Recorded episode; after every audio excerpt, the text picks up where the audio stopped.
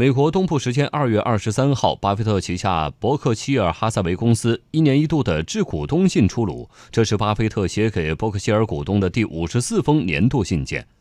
巴菲特股东信被认为是价值投资的圣经，很多投资者从中学习巴菲特的投资理念和对市场的观察。这份最新出炉的致股东信有哪些看点？马上连线值班编辑骆佳莹来听听他的梳理。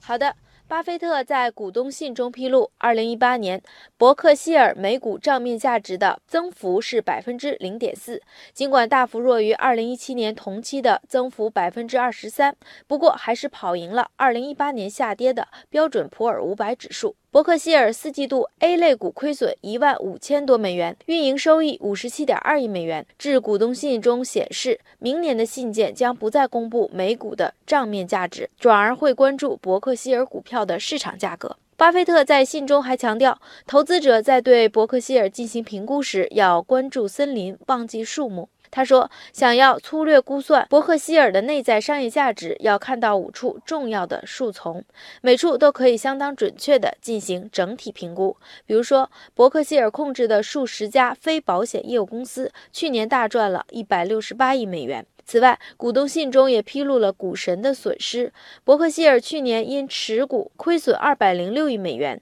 其中因股票投资踩雷卡夫亨氏有三十亿美元的非现金形式无形资产减记。在谈到二零一九年投资时，巴菲特在信中谈到购买股票的重要性。在他看来，资本配置中的首要目标就是部分或全额购买具有良好管理的和持久经济特征的企业。根据披露，截止到二零一八年底，伯克希尔的股票投资价值是一千七百二十八亿美元，远远高于它的成本。巴菲特说，二零一九年可能会再次增持已有的有价证券。巴菲特承认，伯克希尔过去的成功在很大程度上应该归功于搭上了美国经济的顺风车。此外，他还提到，世界上还有许多其他国家有着光明的前景，伯克希尔希望在海外大举投资。